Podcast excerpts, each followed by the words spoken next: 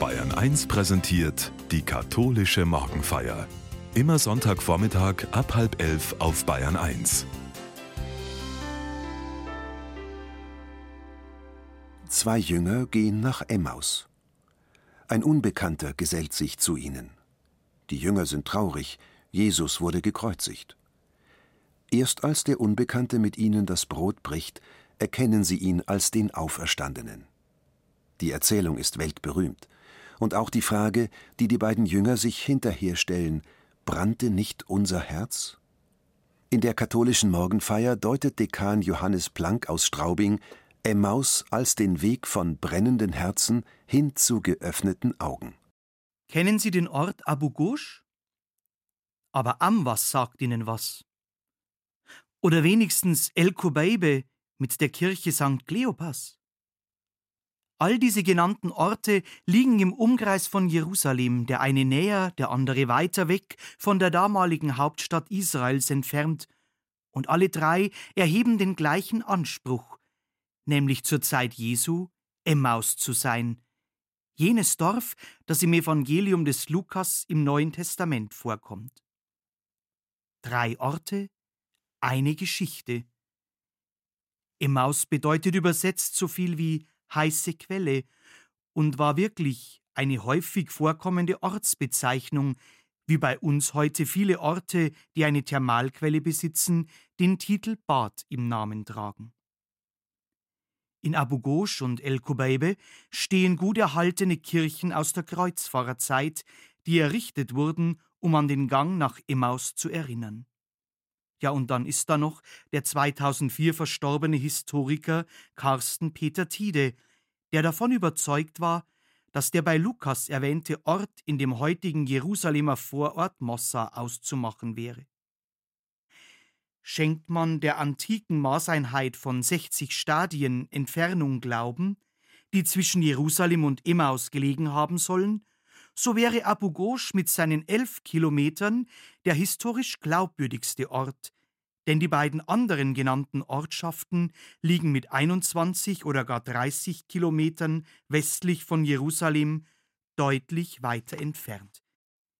Die Tatsache, dass im Heiligen Land also gleich mehrere Orte im Umkreis von Jerusalem das Dorf Emmaus sein wollen, das uns in der Bibel begegnet, könnte zu dem Schluss führen, dass die österliche Erzählung von den Jüngern, die dem Auferstandenen auf dem Weg begegnet sind, vielleicht doch nur eine Erfindung ist und nicht stattgefunden hat.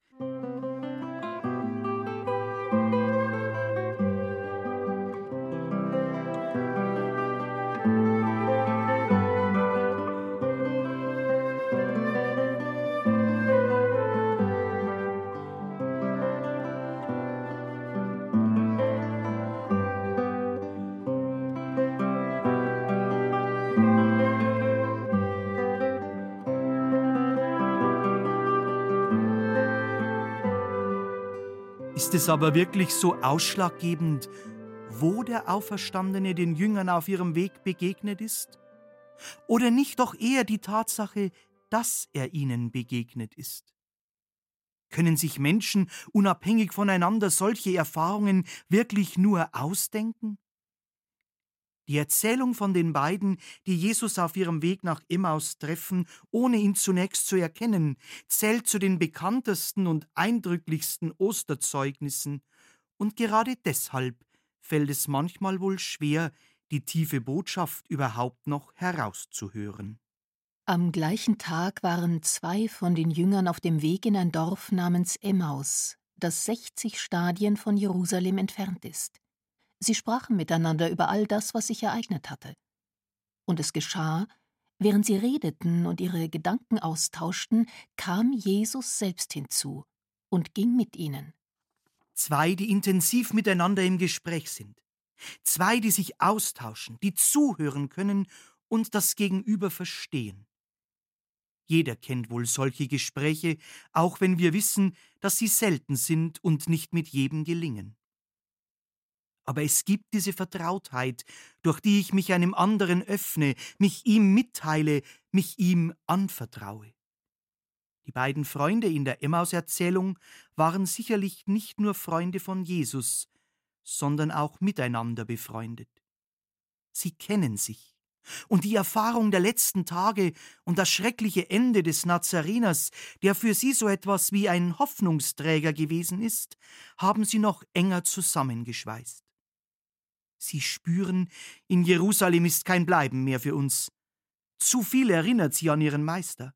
Zu sehr schmerzt und quält sie das Geschehene.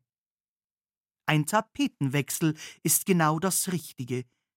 Abstand auf dem Land, vielleicht in einer ihnen vertrauten Umgebung und bei Menschen, die sie auffangen. Immer wieder erzählen mir Angehörige nach einem Trauerfall in der Familie, dass sie einfach mal raus mussten. Weg, um das alles zu verdauen, innerlich aufzuräumen. Beim einen geht das schneller, andere brauchen dazu Wochen, manchmal Jahre. Für mich ist das die erste Emmaus-Erfahrung. Es ist nicht Schlechtes daran, sich aufzumachen, einen Ortswechsel zu vollziehen, und erst recht ist es kein Davonlaufen. Eine Freundin, die in ihrer Familie einen geliebten Menschen verloren hat, bietet seit Jahren und nach ihrer Ausbildung zur Trauerbegleiterin Trauerwege an, die sie immer anders gestaltet. Wichtig ist dabei das Unterwegssein. Im Gehen kommen die Hinterbliebenen oft besser ins Gespräch. Sie müssen sich nicht gleich in die Augen schauen, sondern sehen zunächst erst einmal in dieselbe Richtung. Auch hier braucht es eine Zeit der Annäherung, des sich Kennenlernens und des Vertrauens. Gemeinsam unterwegs sein ist ein echtes Bild für unser Leben. Das Erlebte hinter sich zu lassen und sich nach vorne auszurichten, bedeutet noch lange nicht, dem Gewesenen den Rücken zu kehren. Es wird immer ein Teil meines Lebensweges bleiben. Doch dass ich diesen Weg weitergehe, ist wichtig. Jeder Stillstand würde mich starr und irgendwann vielleicht unbeweglich machen. Ein Sprichwort sagt, jeder noch so lange Weg beginnt mit dem ersten Schritt.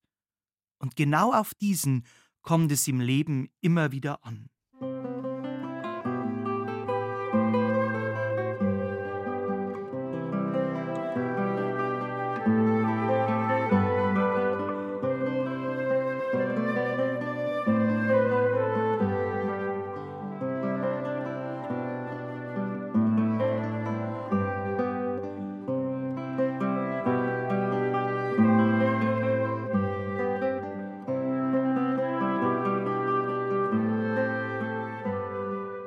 Doch ihre Augen waren gehalten, so dass sie ihn nicht erkannten. Jesus fragte sie, was sind das für Dinge, über die ihr auf eurem Weg miteinander redet? Da blieben sie traurig stehen, und der eine von ihnen, er hieß Kleopas, antwortete ihm, Bist du so fremd in Jerusalem, dass du als einziger nicht weißt, was in diesen Tagen dort geschehen ist? Er fragte sie, Was denn? Sie antworteten ihm, das mit Jesus aus Nazareth. Er war ein Prophet, mächtig in Tat und Wort vor Gott und dem ganzen Volk. Doch unsere Hohepriester und Führer haben ihn zum Tod verurteilen und ans Kreuz schlagen lassen. Wir aber hatten gehofft, dass er der sei, der Israel erlösen werde. Und dazu ist heute schon der dritte Tag, seitdem das alles geschehen ist. Doch auch einige Frauen aus unserem Kreis haben uns in große Aufregung versetzt. Sie waren in der Frühe beim Grab, fanden aber seinen Leichnam nicht. Als sie zurückkamen, erzählten sie, es seien ihnen Engel erschienen und hätten gesagt, er lebe. Einige von uns gingen dann zum Grab und fanden alles so, wie die Frauen gesagt hatten. Ihn selbst aber sahen sie nicht. Da sagte er zu ihnen, Ihr Unverständigen, deren Herz zu träge ist, um alles zu glauben, was die Propheten gesagt haben. Musste nicht der Christus das erleiden und so in seine Herrlichkeit gelangen? Da sagte er zu ihnen, Ihr Unverständigen, deren Herz zu träge ist, um alles zu glauben, was die Propheten gesagt haben. Musste nicht der Christus das erleiden und so in seine Herrlichkeit gelangen? Und er legte ihnen dar, ausgehend von Mose und allen Propheten, was in der gesamten Schrift über ihn geschrieben steht. Also jetzt doch Stillstand. Als der Fremde sich zu ihnen gesellt und mit seinen Fragen das Gespräch an sich reißt, da bleiben die beiden stehen. Einer ergreift das Wort, kann nicht begreifen, dass der Fremde nicht Bescheid weiß, das Tagesgespräch aus Jerusalem und dem ganzen Umland nicht kennt. Es platzt aus ihm heraus, die ganze unselige Geschichte und das unsägliche Ende des Meisters. Kleopas erzählt von seinen Hoffnungen, die im Sand verlaufen sind, von der Erfahrung der Ohnmacht, Jesus nicht geholfen zu haben, und von den wirren Berichten der Frauen, die am Grab waren und Unglaubliches nach Hause brachten. All das erzählt er mit gehaltenen Augen, wie die Bibel sagt. Gehaltene Augen? Was muss ich mir darunter vorstellen? Ich kenne das auch. Jemand fragt mich, wie es mir geht, und dann beginne ich zu reden. Von meinen Erfahrungen, meinen Ängsten, meiner Trauer. Ich sehe nur noch mich, nehme mein Gegenüber kaum noch wahr. Auch Kleopas merkt, dass Reden gut tut, Reden befreit. Nicht ohne Grund sprechen wir davon, dass sich jemand etwas von der Seele redet. Wenn ich der Zuhörer bin, dann fordert mich das manchmal ziemlich heraus, die Klage und die Wut meines Gegenübers auszuhalten und auch die oft wiederkehrende, quälende Frage nach dem Warum, auf die es erst einmal doch keine Antwort gibt. Jesus ist auf diesem Weg nach Emmaus ein geduldigerer Zuhörer. Er hält aus, was er durch sein Nachfragen in Kleopas ausgelöst hat, aber er nutzt auch die Gelegenheit, um zu erklären, was dieser nur auf sich schauend nicht zu sehen vermag. Jesus beginnt zu erklären. Eigentlich müsste ich sagen, er beginnt sich zu erklären, denn alles, was er den beiden sagt, zielt auf seine Person ab. Er, der Christus, von dem die Texte des Alten Testaments sprechen. Die Verheißungen von damals haben sich nun erfüllt. Fast klingt es wie eine Beleidigung, mit der der Fremde seine Erklärung beginnt. Ihr Unverständigen, deren Herz zu träge ist, um alles zu glauben. Ich höre da den Unterton raus, seid ihr wirklich so begriffsstutzig? Könnt oder wollt ihr es nicht wahrhaben? Gott wollte diesen Weg für seinen Sohn, einen Weg vom Tod zum Leben. Er wollte sterben, wie es jedem Menschen bestimmt ist. Es gibt nur diesen einen Weg. Im Grunde wisst ihr es, aber es ist hart zu hören. Wie oft wissen wir selbst schon die Antwort und brauchen doch einen anderen, aus dessen Mund wir die Wahrheit, die Wirklichkeit hören müssen, damit sie den Weg in unser Herz findet, so schwer das auch ist. Genau das ist eine weitere Emmaus-Erfahrung.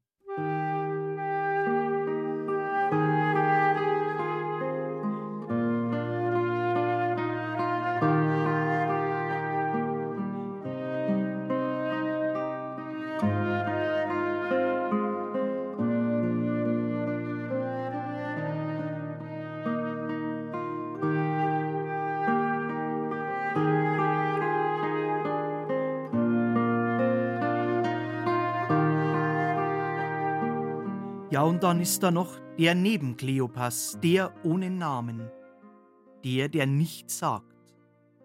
Auch ihn möchte ich nicht übersehen. Nur weil kein Wort von ihm überliefert ist, ist er nicht weniger wichtig, ganz im Gegenteil. Ich mag diesen Namenlosen in der Emmaus-Geschichte, ich mag ihn sogar sehr, denn er gibt mir die Möglichkeit, mich selbst ins Spiel zu bringen. Wie oft fehlen mir die Worte angesichts dessen, was in der Welt vorgeht. Da tobt nun schon über ein Jahr ein Krieg in der Ukraine. Ein Ende ist nicht in Sicht und allmählich gewöhnen wir uns an diese Nachricht. Da kommt ein zehnjähriges Mädchen in einem Kinderheim ums Leben, die Täter wenig älter als das Opfer. Da liegt bei einem Hausbesuch eine Frau vor mir, seit Jahren kann sie ihre vier Wände nicht mehr verlassen und ihr einziger Halt ist der Ehemann, der sie aufopfernd pflegt. All das treibt mir die Tränen in die Augen, lässt mich verstummen. Und genau für diese, die nichts reden können, die viele Fragezeichen in ihrem Leben sehen, genau für diese Menschen steht der namenlose Jünger auf dem Weg nach Emmaus. Aus ihm sprudelt es nicht so heraus wie aus Kleopas, doch Jesus kennt auch seine Fragen und seine Ängste. Im Religionsunterricht verwende ich beim Erzählen biblischer Geschichten gern Bibelfiguren, die kein Gesicht haben. Mit ihnen kann man alle Gefühlslagen einfangen. Der namenlose Freund der Emmaus-Erzählung hat für mich auch kein Gesicht. Er steht für dich und für mich, für einen jeden, dem die Worte im Hals stecken bleiben. Die Dichterin Gisela Baltes fragt in ihrem Emmaus-Gedicht zurecht. Wie soll es weitergehen, fragen auch wir manchmal, wenn wir am Ende sind, uns verlassen fühlen von Gott. Wir wenden uns ab, ziehen uns mutlos zurück, reden ratlos, enttäuscht über das, was geschah. Wer gesellt sich diesmal zu uns, hilft uns zu verstehen? Wie wird er sich diesmal uns zu erkennen geben?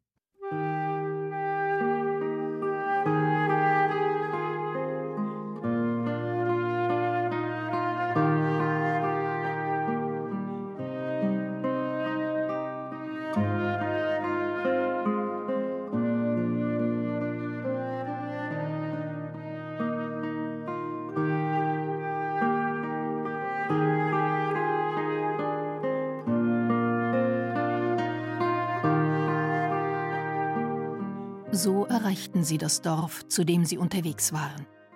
Jesus tat, als wolle er weitergehen, aber sie drängten ihn und sagten, Bleibe bei uns, denn es wird Abend, der Tag hat sich schon geneigt. Da ging er mit hinein, um bei ihnen zu bleiben. Und es geschah, als er mit ihnen bei Tisch war, nahm er das Brot, sprach den Lobpreis, brach es und gab es ihnen. Da wurden ihre Augen aufgetan und sie erkannten ihn und er entschwand ihren Blicken. Und sie sagten zueinander, brannte nicht unser Herz in uns, als er unterwegs mit uns redete und uns den Sinn der Schriften eröffnete? Genauso wichtig wie das Auf dem Weg sein ist es, irgendwann einmal ans Ziel zu kommen. Für die Emmaus-Jünger ist es der eingangs besagte Ort, das Dorf, elf Kilometer von Jerusalem entfernt. Doch ihr eigentliches Ziel ist auf dem Weg dorthin längst ein anderes, ein nicht fassbares geworden. Ihr Ziel ist der, der von sich sagt. Ich bin der Weg und die Wahrheit und das Leben. Er ist die ganze Zeit schon mit ihnen gegangen. Es ist schon eigenartig. Ungefragt kam er und schloss sich ihnen auf dem Weg an. Dazu brauchte er keine Einladung, keine Aufforderung. Nun aber, da sie das Dorf erreicht haben, braucht es die Bitte zu bleiben. Er muss gebeten, eingeladen, fast schon genötigt werden. Braucht Jesus dieses Bitten der Jünger oder brauchen es die Jünger ihrerseits, weil da etwas in ihnen anders geworden ist, eine tiefe Sehnsucht, eine unerklärliche Unruhe sie umgibt, die sie erst später zu deuten vermögen? Jedenfalls wird aus dem Gast im Laufe der nächsten Minuten der Gastgeber. Worte sind auf dem Weg genug gewechselt worden, das Herz ist schon in Brand gesteckt, und wie bei jeder Freundschaft, so lebt auch die zwischen Jesus und seinen Jüngern von den kleinen Zeichen. Welches Zeichen könnte sprechender sein als eines, das sie schon kennen? Gebrochenes Brot, das die zerbrochenen Hoffnungen und die Träume der Jünger wieder zusammenfügt. Und wie Christen bis heute in jeder Eucharistiefeier nur das Brot sehen, aber glauben, dass der Auferstandene selbst es ist, so halten auch die Emmaus-Jünger das von ihm geteilte Brot in ihren Händen, ihn selbst aber sehen sie nicht. Das ist die wichtigste aller Emmaus-Erfahrungen, denn genau in diesem Zeichen hat er uns sein Bleiben zugesagt. Was auf dem Weg die Augen des Körpers nicht wahrhaben wollten, das sehen am Tisch in Emmaus die Augen des Herzens. Der verstorbene Aachener Bischof Klaus Hämmerle hat in einem Gedicht von Osteraugen gesprochen. Ich wünsche uns Osteraugen, die im Tod bis zum Leben, in der Schuld bis zur Vergebung, in der Trennung bis zur Einheit, in den Wunden bis zur Herrlichkeit, im Menschen bis zu Gott, in Gott bis zum Menschen, im Ich bis zum Du zu sehen vermögen.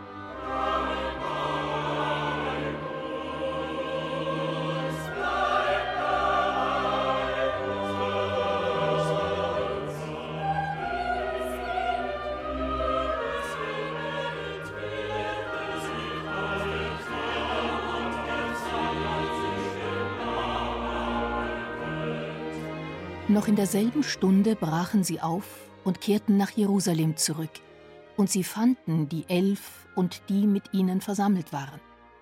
Diese sagten, der Herr ist wirklich auferstanden und ist dem Simon erschienen. Da erzählten auch sie, was sie unterwegs erlebt und wie sie ihn erkannt hatten, als er das Brot brach. Damit endet die Emmaus-Geschichte. Und doch ist dieser letzte Abschnitt der schwerste für die beiden Jünger, weil sie zurück müssen. Dorthin, wo sie eigentlich nicht mehr hin wollten. Diesen Rückweg können sie nur antreten, weil sie eine Geschichte zu erzählen haben. In der Begegnung mit dem auferstandenen Jesus hat Jerusalem seine Schrecken verloren. Die Erfahrung von Angst und Tod ist der Erfahrung von Freude und Leben gewichen. Nicht nur Christus ist der Auferstandene, sondern sie selbst stehen auf, machen sich auf den Weg, erzählen und bezeugen. Das heißt nicht, dass es in ihrer Erinnerung den Karfreitag nicht mehr gibt. Aber Leiden und Kreuz sind jetzt in das Licht von Ostern getaucht, und aus den Fragenden, Suchenden und Rastlosen sind Antwortende, Gefundene und Bleibende geworden.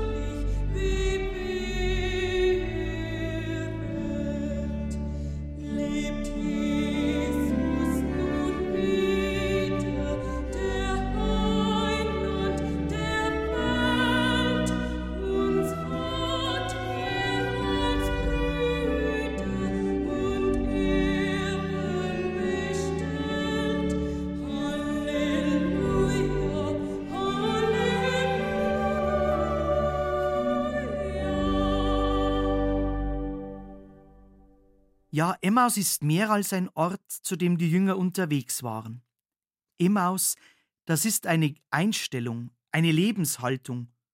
Und wenn die Wortbedeutung von Emmaus stimmt, dann können Menschen, die mich begleiten, auch zur Quelle werden, aus der ich Kraft schöpfen kann. Die mich nicht umbiegen wollen, sondern mit mir aushalten, durchhalten, die mitgehen, vielleicht auch mal anschieben oder mir aufhelfen die einfach bleiben, wenn alles zum Davonlaufen ist, und die Zeichen setzen, wie Jesus beim Brotbrechen, Zeichen, die lebensnotwendig, lebensnotwendend sind und durch die ich den Auferstandenen selbst erfahre. Emmaus ist überall, damals und heute. Ich möchte beten. Gott bleibe bei uns, am Abend des Tages, am Abend des Lebens, am Abend der Welt. begleite uns auf all unseren Wegen. Mach unsere Augen sehend und unsere Herzen brennend. Und wecke unsere Hoffnung, dich überall dort zu finden, wo wir dich am wenigsten vermuten. Dazu segne uns der uns liebende Gott, der Vater, der Sohn und der Heilige Geist. Amen.